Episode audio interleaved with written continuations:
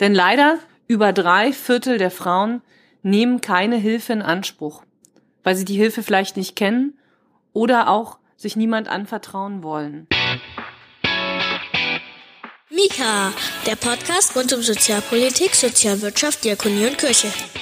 Guten Morgen und willkommen zu Mika, dem Podcast der Diakonie in Bayern in dem wir uns in dieser Woche mit dem Thema Gewalt in Partnerschaft und Familie befassen, und zwar wegen der Herbstsammlung der Bayerischen Diakonie.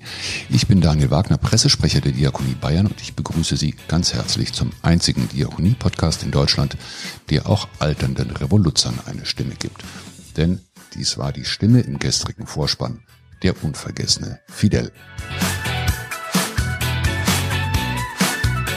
Nach dem Blick ins Ausland, genauer nach Kuba, geht es heute wieder zurück nach Deutschland. Und zwar zu einer Einrichtung, die auf einer exakten gesetzlichen Grundlage, wie wir gleich hören werden, seit sieben Jahren Frauen in ganz Deutschland unterstützt, die von Gewalt betroffen sind. Und die Stimme, die Sie im Vorspann gehört haben, war die von Manuela Schwesig, die damalige Bundesfamilienministerin bei der Vorstellung des ersten Jahresberichtes im Jahr 2014. Und heute zu Gast bei Mika Petra Söchting vom Hilftelefon Gewalt gegen Frauen. Herzlich willkommen, Frau Söchting. Sie sind die Leiterin des Hilfetelefons Gewalt gegen Frauen. Das ist eine Einrichtung oder ein Angebot des Bundesamtes für Familie und zivilgesellschaftliche Aufgaben. Wie lange gibt es dieses Hilfetelefon denn schon? Ähm, dieses Hilfetelefon Gewalt gegen Frauen gibt es seit 2013. Exakter Starttermin für uns war der 6. März 2013.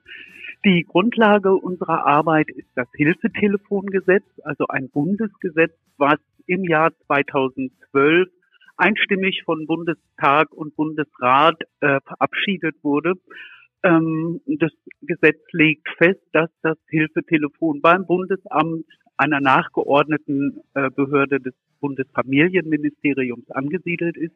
Wir hatten dann gut ein Dreivierteljahr Zeit für den Aufbau des Angebots entsprechend der gesetzlichen Vorgaben und sind dann am 6. März 2013 an den Start gegangen. Äh, Frau Söchting, wir wissen, dass Gewalt gegen Frauen ja kein neues Phänomen ist. Äh, wieso braucht es für ein Hilfsangebot wie dieses Telefon denn überhaupt ein Gesetz? Ähm, das Gesetz braucht es, weil es einfach eine sehr gute Grundlage für unsere Arbeit ist.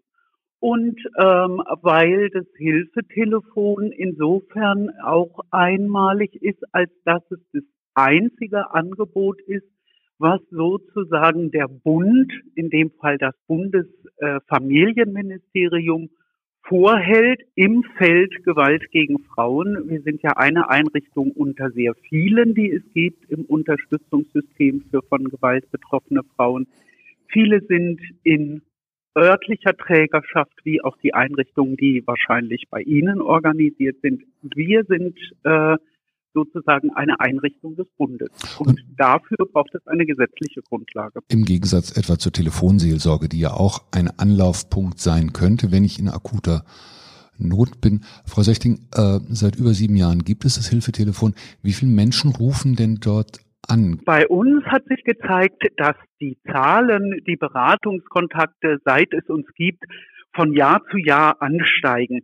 Das hat sicherlich damit zu tun, dass unser Angebot als ein relativ neues natürlich eine gewisse Zeit braucht, bis es überhaupt mal bekannt ist, bis Menschen von uns erfahren und wissen, dass es dieses Angebot gibt und dass sie sich an uns wenden können.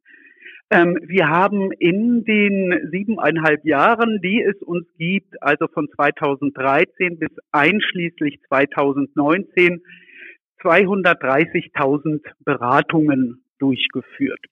Und die Beratungskontakte, wie gesagt, steigen von Jahr zu Jahr an.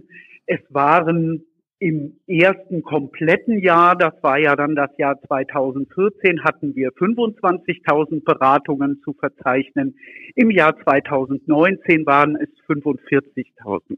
Man kann jetzt von dem, von den gestiegenen Anrufen nicht unbedingt darauf schließen, dass das Phänomen Gewalt gegen Frauen zugenommen hat? Ist das, das ein Ergebnis, genau richtig. Äh, ist es sozusagen jetzt aus Ihrer Sicht eher das Ergebnis einer langjährigen erfolgreichen Öffentlichkeitsarbeit, um das Hilfetelefon bekannter zu machen? Ganz genau. Da gibt es auf jeden Fall äh, sicherlich Wechselwirkungen. Wir können aus unseren Zahlen nicht ableiten, ob und wie sich grundsätzlich Gewalt gegen Frauen äh, im Ausmaß verändert hat. Das geben unsere Zahlen nicht her. Wir können nur sagen, wie weit, äh, wie häufig wird unser Angebot in Anspruch genommen. Ehe wir darüber sprechen, wie so ein Beratungsgespräch exemplarisch vielleicht aussehen kann, was sind es für Menschen, die bei Ihnen anrufen? Naja, vielleicht äh, fange ich nochmal mit Zahlen auch an. Bei uns melden sich natürlich überwiegend von Gewalt betroffene Frauen. Ähm, die sind unsere Hauptzielgruppe. Es melden sich bei uns aber auch Menschen aus dem sozialen und persönlichen Umfeld betroffener Frauen. Auch die sind eine unserer Zielgruppen. Das waren im letzten Jahr in 2019 7500 Menschen. Soziales Umfeld äh, klingt jetzt so ein bisschen abstrakt. Das sind also Nachbarn, Freundinnen, äh, Verwandte, Arbeitskolleginnen, die mitbekommen, äh, bei meiner Kollegin, Freundin, Nachbarin habe ich das Gefühl, da stimmt irgendwas nicht. Kann ich irgendwas tun? Ich bin unsicher. Kann ich ihr helfen? Wie soll ich, wie soll ich mich verhalten? Und es melden sich bei uns auch Fachkräfte aus sozialen Arbeitsfeldern. Das waren im letzten Jahr rund 2000 Anfragen, die wir aus dem Bereich gekriegt haben. Ähm, wenn Sie jetzt danach fragen, wer sind die Betroffenen, die sich bei uns melden, dann ähm, gilt für uns genau das Gleiche, was für alle anderen Einrichtungen im Unterstützungssystem gilt. Wir wissen einfach, dass das Ausmaß von Gewalt gegen Frauen insgesamt erschreckend hoch ist, dass Gewalt gegen Frauen viele Facetten hat und dass sie jede Frau treffen kann, unabhängig von Alter oder sozialem oder kulturellem Hintergrund. Jede dritte Frau, die Zahlen sind bekannt, in Deutschland ist von körperlicher oder sexueller Gewalt betroffen und jede vierte Frau berichtet davon, Gewalt in der Partnerschaft oder Ex-Partnerschaft erlebt zu haben oder aktuell zu erleben. Und genauso vielfältig oder facettenreich äh, sind auch die Anfragen, die bei uns eingehen. Das heißt, es melden sich äh, Menschen aus ganz unterschiedlichen Situationen mit sehr unterschiedlichen Anliegen beim Hilfetelefon. Sie können also keine verbindliche, ich sag mal, Statistik nennen und sagen, so und so viel, äh, meinetwegen Akademiker oder Selbstständige oder Menschen im Hartz-IV-Bezug. Also das gibt es nicht und das lässt auch keine Rückschlüsse. Deswegen frage ich nämlich, es lässt auch keine Rückschlüsse zu, wo Gewalt möglicherweise häufiger vorkommt? Nein, dazu können wir, kann ich überhaupt keine Aussage treffen. Schon aus dem Grund, weil bei uns, bei unserem Angebot beim Hilfetelefon oberste Priorität Vertraulichkeit und Anonymität haben. Das ist deswegen so wichtig, weil wir wissen, wie schwer es betroffenen Frauen fällt, diesen ersten Schritt zu gehen, sich nach außen zu wenden, Hilfe und Unterstützung anzufragen. Bei uns kann man sich rund um die Uhr melden. Das ist der, einer der Kernpunkte unseres Angebots. Und wir sichern Vertraulichkeit und Anonymität zu. Das heißt, wir erfragen von denjenigen, die sich bei uns melden, keinerlei Daten. Unsere Beraterinnen äh, dokumentieren im Anschluss an ein Beratungsgespräch, an einen Beratungskontakt das, was in der Beratung stattgefunden hat. Sie erfragen aber nicht, wie alt ist die Frau, in welcher Situation lebt sie, was hat sie sonst für einen Hintergrund. Vertraulichkeit, Anonymität sichern wir auf unterschiedlichen Wegen zu. Die Beraterinnen sehen beispielsweise gar nicht die Rufnummern derjenigen, die sich bei uns melden. Unsere Rufnummer taucht nicht in Einzelverbindungsnachweisen in Telefonrechnungen auf. Das ist einer der Kernpunkte unseres Angebots, diese Vertraulichkeit, diese sehr niederschwellige Möglichkeit, sich ohne sich komplett zu offenbaren und äh, persönliche Daten preiszugeben, mit seiner Geschichte an uns wenden zu können. Und äh, von daher können wir diese Daten, die sicherlich für viele interessant sind und gerade deswegen auch bei uns oft nachgefragt werden, weil wir das einzig bundesweit rund um die Uhr erreichbare Angebot sind. Aber wir können diese Daten nicht erheben und können äh, zu all diesen Fragen keine Aussagen treffen. Knapp eine Viertelmillion Beratungsgespräche haben Sie im Laufe der letzten sieben Jahre geführt. Das ist knapp eine Viertelmillion individueller Geschichten. Können Sie trotzdem einen Überblick geben, wie so ein Beratungsgespräch am Telefon abläuft? Da passiert ähm, äh, zunächst mal, dass diejenigen, die sich bei uns melden, eine Beraterin erreichen, die eine ausgebildete Fachkraft ist. Bei uns arbeiten ausschließlich, auch das legt das Gesetz übrigens fest, ausschließlich weibliche Fachkräfte. Das heißt, alle Beraterinnen, die bei uns tätig sind, haben ein entsprechendes Studium abgeschlossen, sind bei uns sehr umfassend eingearbeitet worden in ihre ähm, Tätigkeit als Beraterin bei den Hilfetelefonen. Die erreichen Sie, wenn Sie, wenn Sie sich bei uns melden. Die Beraterin nimmt sich Zeit, hört Ihnen gut zu und schaut dann sehr individuell in jedem einzelnen Fall, was ist denn eigentlich das Anliegen und wie können wir unterstützen und weiterhelfen. Grundsätzlich möchten wir von unserem Ansatz und von unserem Auftrag her Frauen ermutigen, ähm, Wege aus der Gewalt zu finden. Wie diese Wege aussehen können, ist von Fall zu Fall sehr verschieden. Bei uns melden sich Frauen, wenn wir bei den Betroffenen bleiben, aus sehr unterschiedlichen Situationen heraus. Also wir bekommen Anrufe aus konkreten Notsituationen. Ähm, wir bekommen aber auch Anrufe von Frauen, die berichten, dass eine Gewalterfahrung vielleicht schon Jahre zurückliegt dass sie aber trotzdem keine Ruhe finden, dass das, was passiert ist, sie weiterhin beschäftigt, dass sie sich noch nie getraut haben, mit jemandem darüber zu sprechen und das jetzt tun möchten. Also das ist eine sehr große Bandbreite dessen, was äh, hier bei uns aufläuft und genauso viel, so unterschiedlich und sehr individuell sind dann die Beratungsgespräche. Grundsätzlich geht es darum, zu schauen, ähm, welche nächsten Schritte sind möglich. Wir bieten also keine Patentlösungen oder Standardantworten, sondern gucken in jedem einzelnen Fall, wie ist die Situation und was ist für die jeweils Betroffene möglich, was möchte und was kann sie tun. Sie listen auf der Website des Hilfetelefons etwa neun verschiedene Arten von Gewalt gegen Frauen auf. Ich nenne jetzt mal ein paar Beispiele. Sie nennen sexualisierte Gewalt, Sie nennen Stalking, Genitalverstümmelung. Der Klassiker ist in der landläufigen Vorstellung zumindest äh, der prügelnde Ehemann, der prügelnde Partner. Stimmt das? Ähm, das stimmt insofern, als dass wir auch angesichts der steigenden Zahlen, die wir zu verzeichnen haben, auch gewisse Konstanten haben von Anfang an. Und eine Konstante ist, dass rund 60 Prozent der Anfragen, die hier beim Hilfetelefon eingehen, zum Thema häusliche Gewalt, Gewalt in Partnerschaften, Gewalt in Ex-Partnerschaften eingehen. Das ist also bei uns auch der Hauptgrund der Anfrage.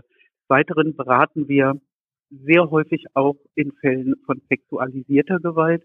Aber in unseren Beratungen werden alle Themen, die Sie auf unserer Website gefunden haben und die Sie eben kurz umrissen haben, werden auch angefragt und nachgefragt, in geringeren Fallzahlen dann. Mika, der Podcast der Diakonie in Bayern. Das ist nun das Hilfetelefon für Frauen, aber rufen denn auch Männer an? Wir hatten vorgestern in der Sendung äh, die Leiterin eines Schutzhauses für Männer, die von partnerschaftlicher Gewalt betroffen sind. Verirren die sich auch manchmal zu Ihnen? Ja, es rufen auch Männer an und die müssen sich nicht verirren. Also wenn sie anrufen als Unterstützer von betroffenen Frauen oder als Fachkräfte, dann sind auch Männer explizit unsere Zielgruppe. Der Nachbar, der Arbeitskollege, der Chef. All diese Männer adressieren wir explizit. Wenn Sie selbst von Gewalt betroffene Männer meinen, auch die melden sich beim Hilfetelefon. Das waren im letzten Jahr in 2019 rund 700 Anfragen, die von selbstbetroffenen, von gewaltbetroffenen Männern eingegangen sind. Die sind auch laut Gesetz nicht unsere Zielgruppe, aber wir beraten natürlich auch Männer so gut es geht und vermitteln sie weiter an Einrichtungen vor Ort. Sie haben eben eine Einrichtung genannt. Und es gibt ähm, relativ neu seit April diesen Jahres ein Männerhilfetelefon, an das wir natürlich sehr gut weiterverweisen äh, können, das sich spezialisiert hat eben auf Männer als Opfer von Gewalt. Das sind rein rechnerisch zwei Männer pro Tag, die bei Ihnen anrufen. Das Hilfetelefon für die Männer, das Sie eben erwähnt haben, ist das auch eine Einrichtung des Bundes? Ich weiß es offen gesagt nicht. Nein, das ist eine Einrichtung, die die Bundesländer Nordrhein-Westfalen und Bayern ins Leben gerufen haben und die getragen wird sozusagen von Einrichtungen aus den Bundesländern. Gut, aber dass man dann so weit geht und sagt, man macht aus dem Hilfetelefon für Frauen ein Hilfetelefon für von Gewalt betroffene Menschen, um diese Geschlechtertrennung an der Stelle aufzuheben, so weit ist man noch nicht. Ähm, dann müssten wir erstmal das Hilfetelefongesetz ändern. Und wir wissen, dass das, also das, dass sowas ist ein das Hilfetelefongesetz, ich habe es gesagt, ist die Grundlage unserer Arbeit. Und das Hilfetelefongesetz ist deswegen so entstanden und so formuliert, wie es formuliert ist, weil das Ausmaß von Gewalt gegen Frauen so erschreckend hoch ist. Ähm, diese Zahlen, die ich genannt habe und die ja auch immer wieder kommuniziert werden, stammen aus einer Studie des Bundesfamilienministeriums aus dem Jahr 2004. Die sind im Jahr 2014 von der Europäischen Grundrechteagentur, die mal europaweit geguckt haben, wie sieht es denn mit Gewaltbetroffenheit in europäischen Ländern aus, in genau dieser Größenordnung auch bestätigt worden. Jede dritte Frau erlebt Gewalt, jede vierte Frau erlebt Gewalt in ihrer Partnerschaft.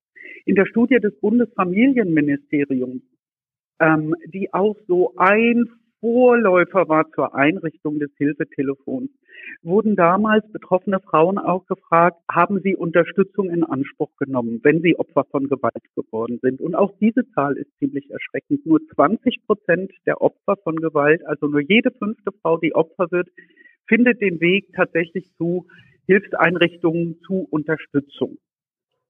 Das war einer der Gründe, warum das Hilfetelefon eingerichtet wurde. Mit einer der Gründe. Viele Frauen haben damals, die befragt worden sind, haben gesagt, sie würden sich, es, es fällt ihnen sehr schwer, sich nach außen zu wenden mit ihrer Geschichte. Sie würden sich ein Angebot wenden, äh, wünschen, dass sie sehr niederschwellig und auf sehr einfachem Wege und vor allem vertraulich und anonym, anonym rund um die Uhr dann, wenn sie soweit sind und sagen, jetzt brauche ich Hilfe, jetzt kann ich mit jemandem sprechen, auch erreichen können. Und deswegen wurde unser Angebot speziell für von Gewalt betroffene Frauen als eine sehr große Gruppe eingerichtet. Sie haben die Hemmschwelle erwähnt, sich jemandem anzuvertrauen, wenn man von Gewalt betroffen ist.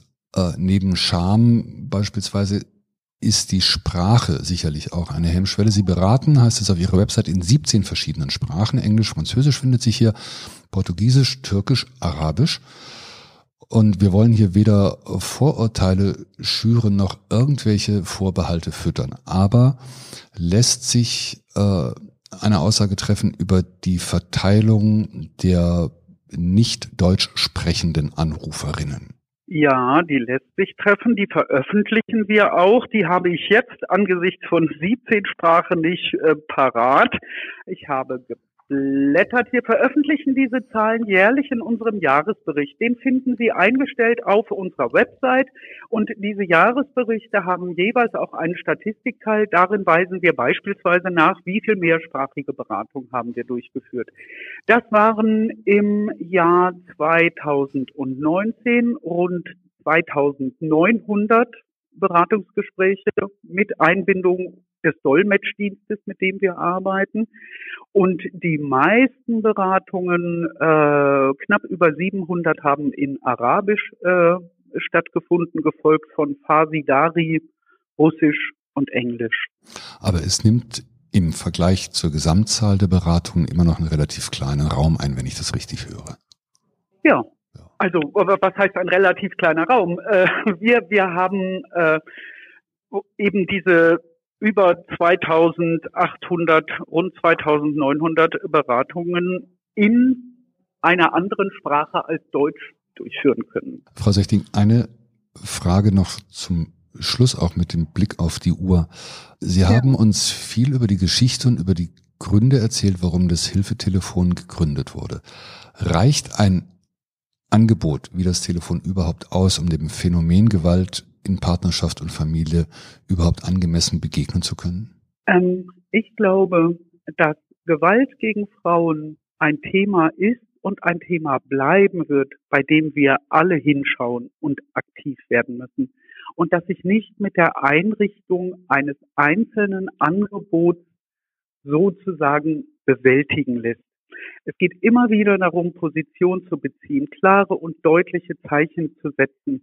Ähm, wir müssen uns einmischen, wenn uns Klischees und Vorurteile begegnen, die Gewalt verharmlosen oder rechtfertigen.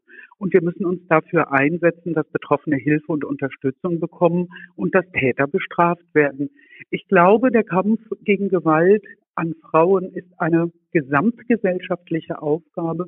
Und mit dem Hilfetelefon ist es gelungen, einen neuen und ganz wichtigen Baustein im Unterstützungssystem zu etablieren, der die bestehenden Angebote, Frauenberatungsstellen, Interventionsstellen, Frauenhäuser sinnvoll ergänzt, indem unser Angebot rund um die Uhr erreichbar ist, indem das Thema Gewalt gegen Frauen bei uns immer richtig ist. Es ist egal, um welche Gewaltform es geht, indem wir eine erste Beratung leisten können, indem wir Not- und Krisenhilfe leisten können und indem wir für den weiteren Weg, für weitere Schritte aus der Gewalt weitervermitteln können an Einrichtungen vor Ort. Das heißt, wir sind ein Baustein im Unterstützungssystem. Wir ergänzen sinnvoll, aber wir machen auf keinen Fall etwas überflüssig und wir können auch auf keinen Fall allein dem Phänomen Gewalt gegen Frauen begegnen. Frau Söchting, ich bedanke mich ganz herzlich für diese abschließende Einordnung Ihres Angebotes. Viel Erfolg, alles Gute weiterhin für Ihre Arbeit. Und wir verlinken natürlich zu allen Bestandteilen des Gespräches in unseren Shownotes, die Telefonnummer, den Jahresbericht, die Website, all das finden Sie dort. Frau Söchting, herzlichen Dank. Ich danke Ihnen. Sie hören Mika, den Podcast der Diakonie in Bayern. Das war Ausgabe 4 unserer Themenwoche. Die vorherigen Folgen können Sie wie alle anderen Folgen von Mika auch natürlich jederzeit nachhören. Und wenn Sie die Arbeit der Diakonie Bayern unterstützen wollen, dann freuen wir uns natürlich sehr darüber. Spenden Sie gerne online oder auch über unsere Spenden-Hotline. Und wer schon länger dabei ist, kennt die Nummer sicherlich schon auswendig. 0800 700 50 80. Danke. Das war es für heute. Ich bin Daniel Wagner, Pressesprecher der Diakonie Bayern. Wir hören uns morgen früh wieder und dann mit der letzten Ausgabe unserer Themenwoche, in der es wieder zurück nach Bayern geht. Wir freuen uns über Feedback oder wie der große Jared Polin zu sagen pflegt, Like, Comment und Subscribe auf Deutsch, Herzchen, Kommentare, Abos. Das ist das, was wir von Ihnen wollen. Bis dahin, bleiben Sie gesund, bleiben Sie stark. Mika ist eine Produktion des Diakonischen Werkes Bayern. Mehr über Mika und die Diakonie in Bayern finden Sie im Internet unter www.diakonie-bayern.de slash podcast.